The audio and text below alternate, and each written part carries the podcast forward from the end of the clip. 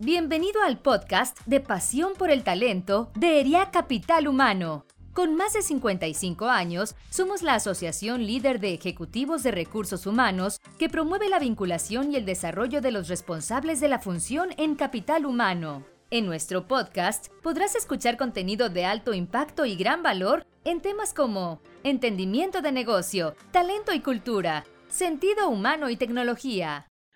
Muy buenos días, bienvenidos nuevamente al podcast Pasión por el Talento de ERIA Capital Humano. Mi nombre es Tere Breña y soy gerente de Capital Humano de Frisa y socia de ERIA Capital Humano. El día de hoy eh, tengo el placer de tener una plática con eh, Jorge Blando, quien nos acompaña.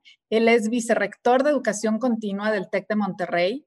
Tiene más de 27 años transformando vidas por medio de la educación y Jorge también ha liderado la organización de sorteos para captar fondos de la sociedad y becar alumnos extraordinarios. Ahora eh, se dedica a vincular la universidad con las organizaciones y apoyar a las personas a seguir aprendiendo durante toda la vida. Jorge, bienvenido. Hola Tere, ¿qué tal? Bienvenida y qué gusto saludarte. Gracias por aceptar esta invitación, Jorge. Y bueno, antes de dar el inicio con el tema, por favor compártenos cuál es tu pasión y esa pasión, ¿qué papel ha jugado en tu vida profesional? Pues, eh, a ver, primero que nada, este, ojalá que esta sea una conversación como de café. Yo aquí ya me, bueno, yo me serví mi té de menta para, pues, eh, disfrutar. Ya vi que también traes tu taza. Pero, mira, yo te diría que, que bueno, de joven mi, mi, sueño era estudiar en el TEC de Monterrey, ¿no? Pero bueno, mi, mi familia no tenía los recursos para yo poder cubrir la colegiatura al 100%, entonces Recuerdo que hice todo lo posible por tramitar una beca. No fue fácil, el primer semestre no, no daban becas en ese entonces, luego me dieron una beca del 22, no te voy a hacer el cuento largo, ah, eh, eh, ah, tuve un familiar que me, me, me, ayudó y me prestó para poder estudiar en el TEC. Y para el cuarto semestre pues ya me habían eh, subido la beca, me habían dado una beca del 90% y luego una del 100%. Y la verdad es que a lo largo de mi trayectoria en el, en el TEC como estudiante, me di cuenta de la transformación que, viví yo personalmente, de tener el acceso a, esta institución, a estos profesores, a, esta red de amigos. Y, bueno, cuando me gradúo, pues eh, recibo algunas invitaciones, pero el TEC me insiste que me quede con, ellos al tema de procuración de fondos. Y pues la verdad es que me quedo porque me di cuenta de lo, lo valioso que fue para mi vida, cómo el TEC me transformó y entonces hoy te puedo decir que en todos estos años que llevo en el TEC, lo, que me, lo que me distingue o lo que más me apasiona es ver vidas transformadas. Lo hice eh, cuando fui director del sorteo TEC, generando fondos para becar a miles de estudiantes y, y, muy talentosos y me sentía bien pleno y a gusto, pero ahora lo estamos haciendo más directamente desde educación continua, viendo cómo las personas se siguen transformando este, durante toda la vida a través del aprendizaje. Entonces, pues esa es mi pasión, ver vidas transformadas. Excelente, pues qué padre, la verdad es que coincidimos en varias cosas, como ya platicábamos el otro día. Yo también estudié en el TEC con beca, entonces entiendo ese trayecto y sí, verdaderamente, eh, pues es una, es una transformación. Qué padre que, a lo largo de tu carrera hayas podido apoyar que más personas eh, tengan esta oportunidad, ¿no? Y, y, ahora, como dices, pues la vida es un aprendizaje continuo, entonces sigues en ello. Bueno, arrancando eh, con el tema que vemos el día de hoy, eh, y creo que va muy, muy ad hoc con lo que nos comentas. Eh, el día de hoy la idea es platicar sobre este término que, que, ahora escuchamos mucho, ¿no? El upskilling people, y que en los últimos años en las organizaciones pues ha, ha prestado más atención a las habilidades que nuestro talento va desarrollando, ¿no? Y, que le permiten aumentar su productividad, su rendimiento y, que esto se convierte finalmente en una ventaja estratégica para la organización. Entonces, eh, ¿tú cómo consideras o, cuál es la importancia que, consideras el por qué eh, la gente debe seguir continuamente desarrollando habilidades y competencias? es un tema muy, relacionado con esto, ¿verdad? Sí, gracias por la pregunta, Tere. A ver, ya hemos hablado, hemos escuchado hasta el cansancio que el mundo está cambiando pues muy rápido, ¿no? Eh, se habla del ambiente buca, este volátil, incierto, complejo, ambiguo, ¿no? es evidente que el mundo cambia y lo vemos en toda la transformación digital, todos los cambios tecnológicos, la, la automatización, la industria 4.0, etcétera. También los cambios sociales, generacionales, este, públicos incluso. Eh, hay, hay, hay, una gran cantidad de cambios. Yo, yo creo que sería difícil eh, pensar que no hemos cambiado mucho en los últimos dos años. Olvídate ir. en el este, último, nada más con el COVID. Pues sí, eh, junté el segundo para, para, que fueran los 14 meses desde que inició el COVID, ¿verdad? Entonces, esto lo que nos lleva es a que el mundo va a seguir cambiando y, muy, y cada vez más acelerado. Y nosotros como seres humanos nos cuesta trabajo cambiar, nos cuesta trabajo movilizarnos. Un dato que el otro día este, investigué es que el conocimiento global se duplica cada año. Entonces, si hoy sé algo, al año siguiente sé la mitad, porque hay, ya se duplicó y entonces en cinco años ya estás prácticamente, pues no, no diría que obsoleto, porque no te vuelves obsoleto, pero sí eh, debes de reconocer que hay ciertas competencias que, necesitas adquirir. Yo creo que esa es finalmente la, importancia. Don Eugenio Garza Sada, fundador del Tecnológico Monterrey, persona muy querida y admirada por todos nosotros en el TEC, le escribía a su nieta, eh, de, seguramente de los 60 por ahí, eh, en los 70 por ahí, eh, es muy importante aprender durante toda la vida. En una carta le decía a su nieta, y tú sabes que los abuelos se desviven por los nietos, ¿no? Entonces, ya le decía a ella, aprender para toda la vida es importante. Y, además en el Foro Económico Mundial del 2020 se publicaba que cada trabajador para poderse mantener relevante en esta sociedad del conocimiento iba a requerir al menos de 25 días, fíjate bien, 25 días laborales al año en formación de nuevas competencias y habilidades. Más o menos una tarde, una tarde por, por, semana este, para poderse mantener relevante. No sé tú en tu caso cuánto le, le inviertes. Obviamente hay que considerar todo lo que se aprende. Se aprende de otros, se aprende de podcasts, se aprende de TED Talks, se aprende de cursos, se aprende haciendo. Pero ¿cuánto tiempo le inviertes tú a aprender a la semana cosas nuevas, Terry? Yo creo que por lo menos una hora, como dices, o en un webinar o, leyendo un artículo o investigando de algún tema, alguna tendencia, eh, platicando con colegas de, de, de qué, qué, qué están haciendo ellos para enfrentar ciertos retos. Yo creo que es un continuo aprender, ¿no? Incluso con, con, compañeros de, de, la misma empresa, de otras empresas. Yo te aseguro, Tere, que si pones un cronómetro de tu aprendizaje, te está, le estás, ni, cuenta te has dado, pero cuatro, cinco, hasta más horas. Yo ahorita, por ejemplo, que estoy estudiando una, una segunda maestría, pues bueno, le tuve que dedicar como 15 horas a la semana, ¿verdad? pero, pero aprendí muchísimo. Entonces, lo que te quiero decir es, esa es la invitación y para que no, que, que no, las personas no nos quedemos como a un lado de este proceso de cambio, no, no, no seamos desplazados, eh, sino que más bien nos incorporemos a esta a este sociedad del conocimiento y pues el aprendizaje para toda la vida pues llegó para quedarse y esa va a ser la nueva competencia que hay que desarrollar todos que justo es lo que, lo que viene a traer este término del upskilling, ¿correcto? El, el, cómo asegurar que nuestros colaboradores en las empresas se mantienen con las competencias que les permiten ser vigentes ante las nuevas necesidades de la compañía, de su puesto, de una serie de cosas, ¿no? ¿Cómo, ¿Cómo, ves tú este tema del, del upskilling? que que ¿Por qué será como un término nuevo o, es nada más nombre de moda?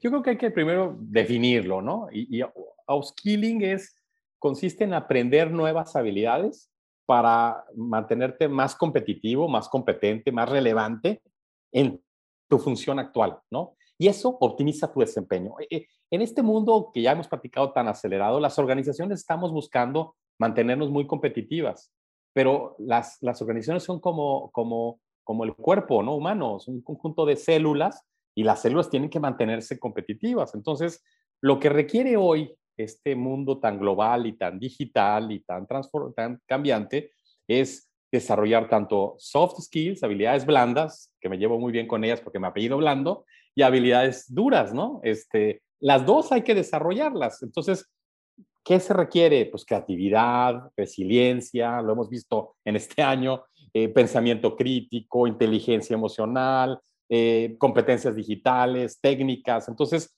el rol del upskilling hoy en las organizaciones es muy simple. Si quieres mantener a la organización competitiva, la quieres mantener viva en este mundo tan acelerado y volátil, hay que invertir en el talento, hay que invertir en el talento actual porque es la gente la que hace realidad las transformaciones, las innovaciones, la atención a los clientes en las organizaciones.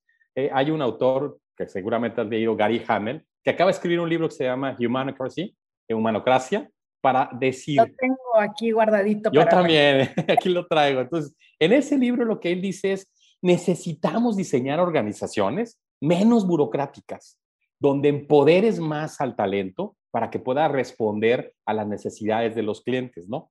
Ser ágiles en ello. Pero ¿cómo empoderas si no desarrollas ese talento? O sea, no basta empoderar, hay que desarrollar para que ese, ese talento sepa qué hacer con, con ese empoderamiento que le damos. Entonces, eh, yo creo que lo hemos vivido tú en, Frisa, yo también aquí en el TEC, este, en la pandemia, nos llegó la pandemia de la noche a la mañana, paramos todo y había que movernos a lo digital rápidamente, ¿no? Pues no hubiera sido, no lo hubiéramos podido lograr si no es por todo este esfuerzo de, de upskilling que realizamos en nuestros profesores, en nosotros mismos, ¿verdad? Entonces, se vuelve para mí esencial. Esencial. Oye, y antes de pasar al siguiente tema, eh, hay otro concepto muy similar, ¿no? El reskilling, que de repente puede causar ahí confusión. ¿Son lo mismo? ¿Se complementan? No, a veces, eh, qué bueno que lo preguntas. A ver, a ver, upskilling ya quedamos, ¿no? Es hacerte más competente en el trabajo actual. Claro, porque tu puesto era así y ahora necesitas que sea así. porque el mundo cambió y te está exigiendo o cierras ese gap o, o ya no lo llenaste completo. Es correcto. Ese es el upskilling. El reskilling es cuando tienes que desarrollar en una persona competencias, digamos, adyacentes, diferentes, laterales, eh, para reubicar o para cambiar lateralmente a una persona dentro de la organización. Es decir, para un puesto diferente.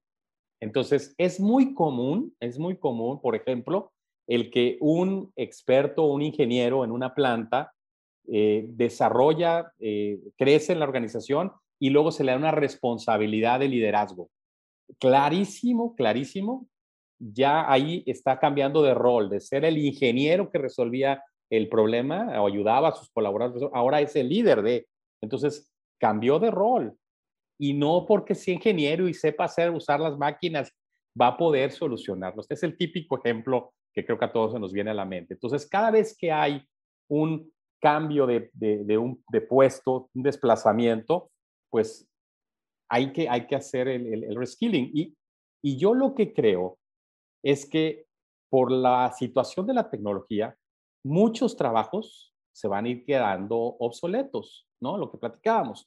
Ya decía McKenzie en un estudio que cerca de, para el 2030, cerca de 800 millones de posiciones laborales en el mundo van a tener que cambiar eh, por, por el producto de la automatización. Entonces, yo digo, pues si ya tienes al talento, si ya lo formaste, si ya adaptó tu cultura, los valores, le tienes confianza, pues inviértele para que pueda la persona mantenerse relevante en esta era.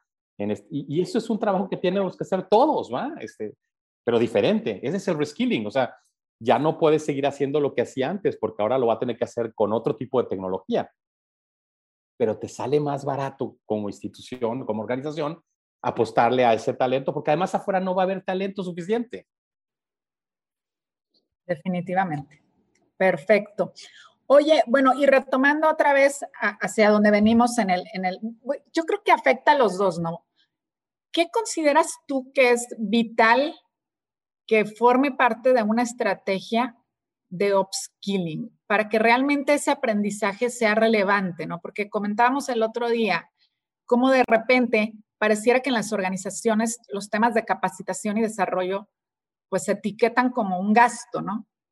Y que de repente llega una, una crisis y, son de las primeras cosas que, recortan Y por otro lado, vemos que hay tantos cambios que las empresas necesitan adaptarse y si no capacitamos o desarrollamos estas nuevas competencias en nuestra gente, pues no vamos a, poder adaptarnos. Entonces, ¿cómo hacer ese switch o, qué elementos es necesario integrar en, en estos programas para que realmente el impacto en las organizaciones sea real y deje de ser un gasto y se convierta en una estrategia, ¿no? Primero te diría que qué absurdo, ¿no? Tan fuerte, ¿no? O sea, es un absurdo que un director de una compañía o un financiero de una compañía decida recortar los procesos de formación cuando más los necesita porque se tiene que transformar el negocio rápidamente.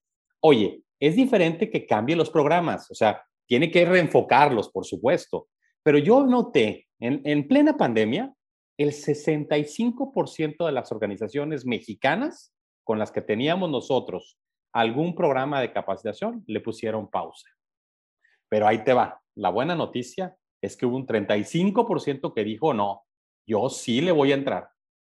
Ajustó, cambió temas de agilidad, de transformación digital, de, resiliencia, cambió temáticas y empezaron a ver ahorros y empezaron a ver incrementos de productividad y empezaron a ver eh, ventas en e-commerce. ¿Y qué acabó pasando a los dos, tres meses?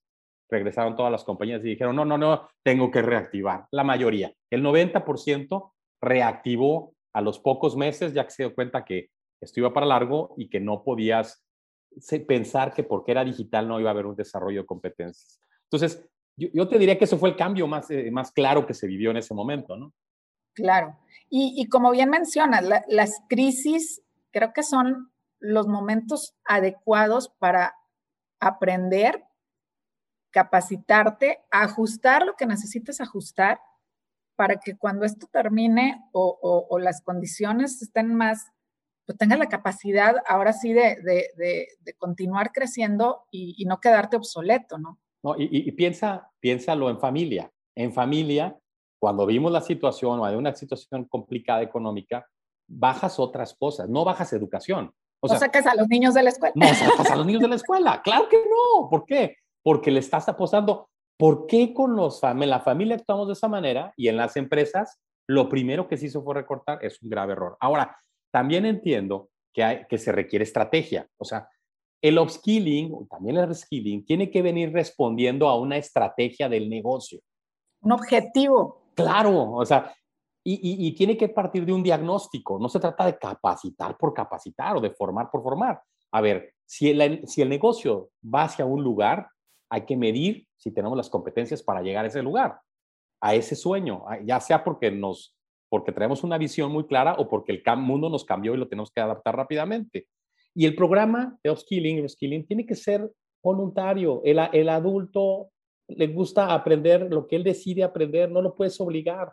Ese es otro, otro problema del upskilling skilling, que a veces se obliga. No, no, esto no es obligado, porque la persona le va a sacar más provecho, el adulto, cuando él busca el aprendizaje, se le va a hacer más significativo e interesante.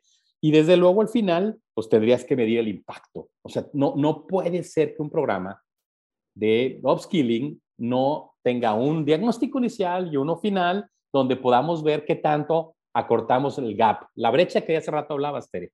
Yo creo que esa debería de ser la estrategia cuando una organización decide invertir en upskilling o skilling eh, de su gente.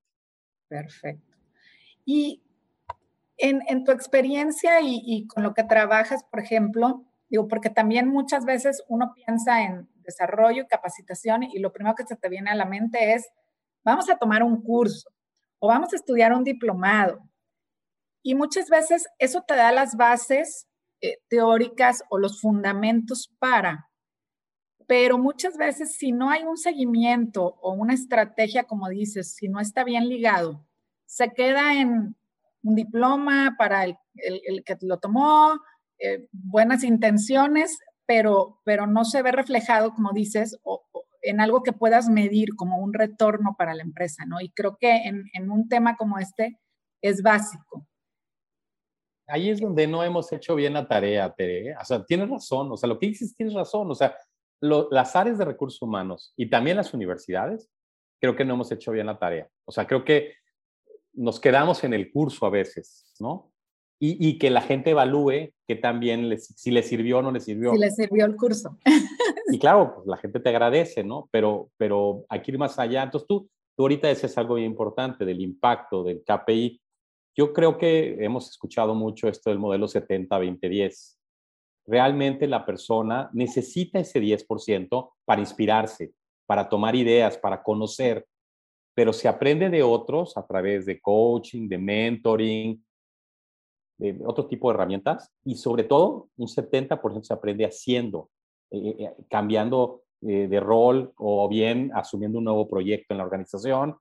Entonces, yo sí le he pedido mucho al equipo de educación continua del TEC de Monterrey que no nos quedemos en el 10%, que lo que ofrezcamos cuando nos acercamos a una organización, a una persona, es un programa que implique no solamente el conocimiento, sino el desafío, el reto, como el modelo de retos que, tiene, que tenemos en nuestro modelo educativo, para que la persona lo aplique, porque está demostrado que si tú le das un curso a una persona, va a recordar después de un cierto tiempo solo el 5%.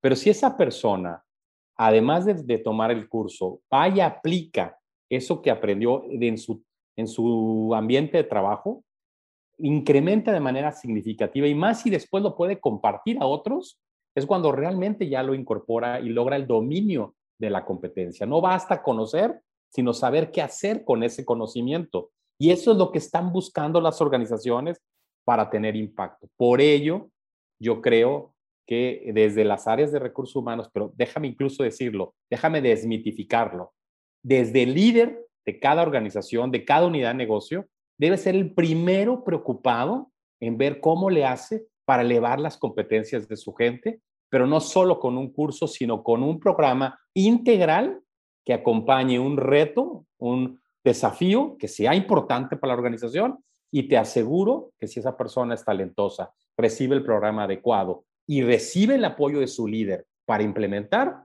se va a pagar por mucho ese tiempo dedicado a la formación. Y se vuelve también como algo pues más interesante incluso para el participante, ¿no? Porque a veces el ir y tomar un curso y dedicarle muchas horas y bueno, sí, gracias que me mandaron, eh, ya tengo mi diploma, pero luego llego a la organización y pues si no lo implemento como dices, pues, pues ahí se quedó, ¿no? Grabado en, la memoria de alguna manera y, no, no tuve la, la satisfacción o, la trascendencia de, de, aplicar eso, ¿no? Entonces, cuando se lo planteas de esa manera, si bien requiere más tiempo también que le dedique la persona, creo que se vuelve una manera interesante de que esta persona eh, implemente, se exponga a, otros retos, a, jugar otros roles dentro de su organización, a, proponer realmente a volverse un agente de cambio, ¿no? Es que el aprendizaje nutre, pero la aplicación de ese aprendizaje es gratificante, es plenitud. Entonces, ¿qué tipo de colaboradores quieres en la organización? Pues si no los mandas a capacitación, pues ni siquiera van a estar nutridos. Van a estar todos desnutridos y no vas a poder competir.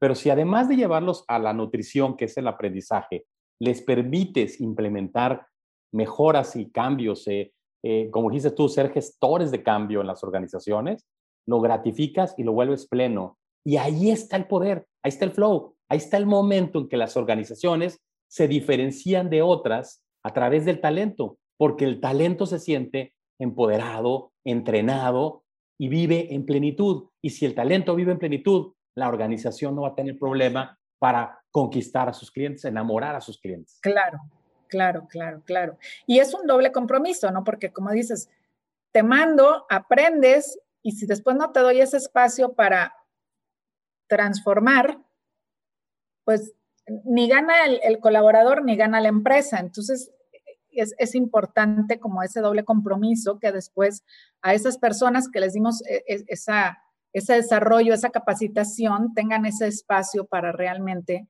volverse agentes de cambio, ¿no? Y que es un ganar, eso, Es un ganar-ganar y por eso el director de recursos humanos o el líder de capacitación, de talento, no debe ser el que gestione el esfuerzo. Obviamente ayuda, acompaña. Claro, sí, eres facilitador de eso. Claro, pero el responsable es el líder. El primero el líder de la planta, el líder comercial, el líder de la cadena de valor, el que está en el liderazgo es el que tiene que decir, yo necesito esta competencia para poder dar el brinco y lograr mi estrategia. Por eso se vuelve fundamental el talento para el logro de los compromisos y objetivos de, las organizaciones. O sea, esto no es solo caridad, estamos hablando de, de, negocio, ¿verdad? Claro, no, y es que puedes tener la mejor tecnología, los mejor maquinaria, equipos, todo. Si no tienes el talento adecuado, no llega, ¿no? Entonces, eh, sí se vuelve algo súper, súper importante. Ok. Eh, pensando en el upskilling, como que lo primero que se nos viene a la mente es que pues toda esta necesidad de estarse manteniendo vigente o actualizado es resultado de esta transformación tecnológica y de este acelere en el, en el conocimiento y en el desarrollo de, de nuevas tecnologías eh, esta famosa revolución que estamos viviendo. Y, sin duda creo que, es, uno de los principales factores. Eh, ¿Qué nos puedes platicar de ello? Pero también, ¿qué otros factores consideras? Porque estoy segura que, digo, lo platicábamos el otro día, no, no es el único factor, ¿no? Como que es el primero que se nos viene, el más fácil. ah, es que con la automatización y todo eso, por eso es necesario el upskilling pero están sucediendo una serie de, cuestiones en el entorno de las organizaciones que también han impulsado o, que se vuelven factores clave de, por qué necesitamos este upskilling en la gente. Yo, yo creo que atinas en este tema. Se suele simplificar a los cambios tecnológicos, que claro que están llegando y van a llegar más, ¿no? Eso no es indudable. Pero qué hay de los cambios sociales, ¿no? Por ejemplo, los que vivimos por la pandemia, ¿no? Este, nos tuvimos que transformar todos, nuestra forma de trabajar, los negocios, la educación, la salud, pero las generaciones, creo que platicábamos la otra vez también, o sea, se nos están juntando varias generaciones en las organizaciones con diferentes expertices y talentos y, hay que, y cómo los combinamos, ¿no? Los, los baby boomers, la generación X, los millennials, los centennials, y se requieren habilidades para, para gestionar esos ambientes complejos. O, por ejemplo, el reporte que hoy estaba leyendo del BCG que acaba de sacar de diversidad, equidad e inclusión en las organizaciones, que se vuelve un tema que hay que aprender a cómo gestionar. Este, em, el tema de la polarización política pudiera ser otro ejemplo que también tendríamos que aprender a gestionar a la organización eh, y, otro tipo de transformaciones que se nos vienen, se me viene a la mente una transformación obligada y va a ser más fuerte que la, la que vivimos por el COVID, que es la transformación por emergencia climática. Entonces, si, tú dices, bueno, oye, pues creo que las organizaciones tendríamos que tener en el radar todos los riesgos latentes, los cambios, los desafíos que vienen y, y anticiparnos, ¿no? Cuando ya tengamos el problema encima. ¿Y cómo te anticipas? Justamente en el upskilling de tu gente para que pueda responder a esos retos y desafíos que te van a ir llegando unos más pronto que otros, ¿verdad? Claro, sí, y que como comentábamos, todo este tema de la diversidad, la flexibilidad, eh, este tema del medio ambiente, como que nosotros lo traemos como un chip que fuimos aprendiendo, pero ya de grandes o a nuestra vida joven o adulta. Sin embargo, volteas a ver nuevas generaciones y ellos nacieron con el chip del reciclaje, nacieron con el chip del respeto al medio ambiente, eh, la, equidad, la diversidad les parece pues, lo más normal, ¿no? Digo, a mí me tocaba el otro día, tengo niños chiquitos y para ellos reciclar, pues es un given, no, no es, ay, qué padre, no, es lo, normal. o temas como les enseñan los derechos de los niños y de repente, eh, ¿qué, derechos se ve en esta imagen? Y, es una imagen de diversidad donde a lo mejor hay niños en silla de rueda y ellos no lo ven porque, porque es algo que ya en sus escuelas es algo normal el tener un compañerito con capacidades diferentes, eh, con, con, una silla de ruedas. Entonces, les pregunto si, pues, el derecho a jugar, e, ellos no ven el derecho a la inclusión. Entonces, cuando estas personitas llegan a las organizaciones, si no hemos desarrollado esas capacidades para dar cabida a esas expectativas que ellos tienen, van a decir a dónde llegué, ¿no? Exactamente. Entonces, o sea, que hay que transformar a las organizaciones antes de que lleguen, porque si no, va a ser too late. Así es. Excelente. Qué bonito ejemplo, sí, tienes toda la razón. Este, y así como ese, podemos contar muchos más. Así es. Oye, Jorge, pues creo que hemos eh, cubierto eh, muy padre este tema, el, por qué es importante, eh, qué es, cómo debería ser una estrategia, que definitivamente es básica para que las organizaciones logren sus objetivos y se mantengan vigentes y, y, se puedan seguir transformando. ahora un poquito, platícanos como líder del área de educación continua del TEC. ¿Qué estrategias o planes están ustedes desarrollando para que estas nuevas generaciones cuenten con un mayor número de habilidades de este tipo? Pues sí, mira, eh, justamente ahorita estamos trabajando para desarrollar una plataforma que se llama The Learning Gate, donde justamente lo que queremos es acompañar a los profesionistas, a los líderes, para que puedan ir desarrollando trayectorias profesionales de actualización, de upskilling, de reskilling. Entonces, eh, te diría yo que esta, la manera en que, lo, un poco lo que hemos platicado de, a través de un diagnóstico inicial, de ubicar dónde están tus competencias, tus subcompetencias y de tomar aprendizaje solo lo que requieres, muy personalizado para elevar alguna competencia o subcompetencia y poder aspirar a un desplazamiento, a un upskilling o bien a un reskilling en diferentes trayectorias profesionales, todo totalmente autodirigido, en línea, con expertos.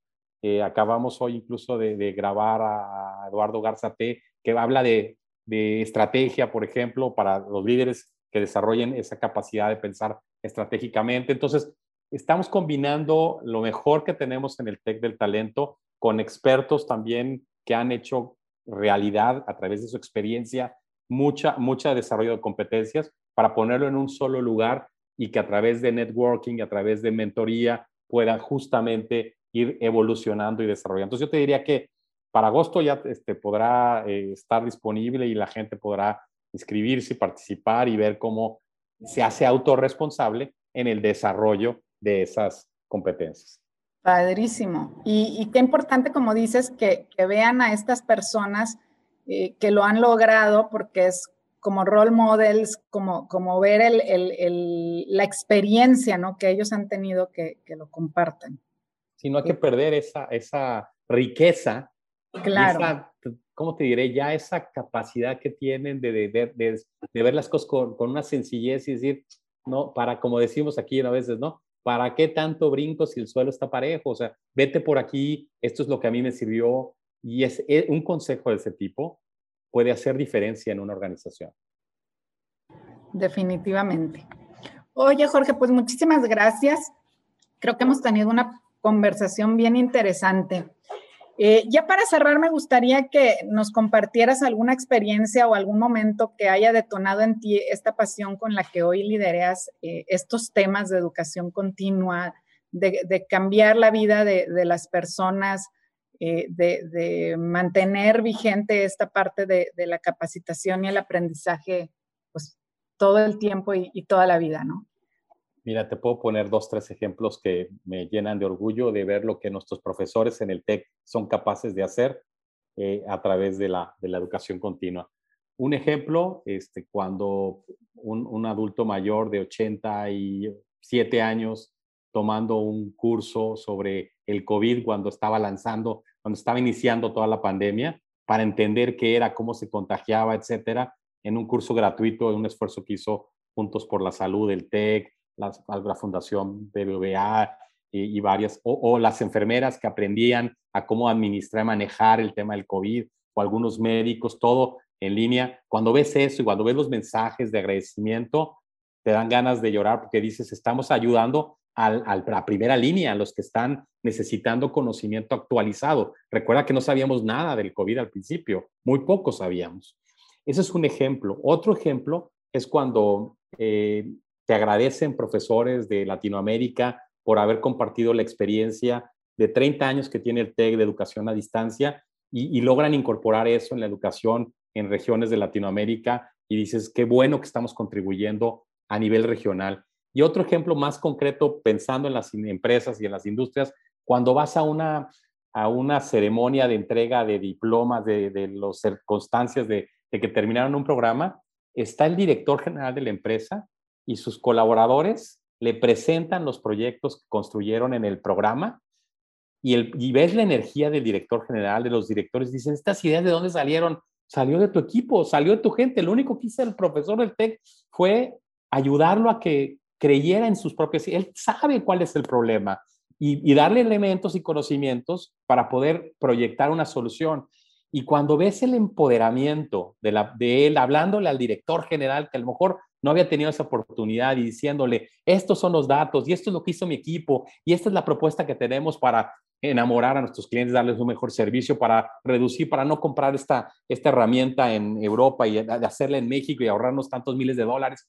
Es cuando dices, wow, el impacto que tienen las personas en la sociedad, en la región, no lo cambio por nada del mundo. Y eso es en lo que, por eso me encanta trabajar en el TEC y en lo que estamos haciendo. Y esa es la magia que sucede todos los días en el TEC con alumnos, con profesionistas, con líderes, eh, con, con, con, todo lo que el ecosistema que es el TEC de Monterrey. Entonces, eso es lo que me apasiona hoy eh, más que nunca, Tere. Padrísimo. La verdad es que son ejemplos muy claros y súper inspiradores, ¿no? Como, dices, cómo, cómo ves ese, ese impacto, ese cambio en la vida de las personas, eh, es creo algo muy trascendente ¿no? en, la vida de ellos y, qué padre poder ser eh, este catalizador que, que ayuda a lograr esos cambios. Déjame te digo que, que yo por años entregué la casa del TEC al ganador del primer premio y es un momento de mucha alegría, pero también el momento de cuando le avisas a un alumno que no tiene recursos, a un candidato que va a tener la beca del 100% en el TEC, o cuando a alguien le entrega su diploma de que terminó un programa y, puede presentar un proyecto de este tipo, es, es el mismo nivel de intensidad de alegría, entonces de satisfacción. Entonces cuando dices, vale la pena creer en la gente, creer en el ser humano y apostarle al talento y al ser humano de las organizaciones, porque ellos son los que van a transformar las organizaciones y a nuestro país. Y pues gracias, Tere, por este espacio. Yo a mí se me fue volando. Igualmente, a mí también ya se nos está acabando. De verdad, eh, muchas gracias por compartir con nosotros hoy. Fue un placer esta conversación y esta plática. Eh, esperamos que se repita. Este, y, que la pues, hagamos ya presencial, ¿no, Tere? Que la hagamos presencial, sí. Ya todos vacunados. Así es. Sí, sí, sí. Muchísimas gracias, Jorge. Este, creo que, que aprendimos mucho, eh, que nos vamos con varios insights importantes eh, y que pues a seguir construyendo y, y, buscando el cómo eh, seguimos desarrollando a la gente de manera que tenga un impacto para todos, ¿no? Para los colaboradores, para la empresa y que se convierta en este círculo virtuoso que, que, hace, como dices, que las personas sean plenas y por lo tanto las organizaciones florezcan y, cumplan su máximo potencial, ¿no? Porque es ganar, ganar. Así es, Tere. Muchas gracias a ti y gracias, Eriac, también por, por este espacio y a todos los que nos acompañaron y escucharon y síganse cuidando. Así es. Muchas gracias por la invitación. Gracias, hasta luego. luego. Gracias por habernos escuchado. Te invitamos a seguir nuestro podcast en Spotify, Apple Podcast y Google Podcast. También puedes seguirnos en nuestras redes sociales. Encuéntranos como ERIAC Capital Humano. Te esperamos en el siguiente episodio de Pasión por el Talento.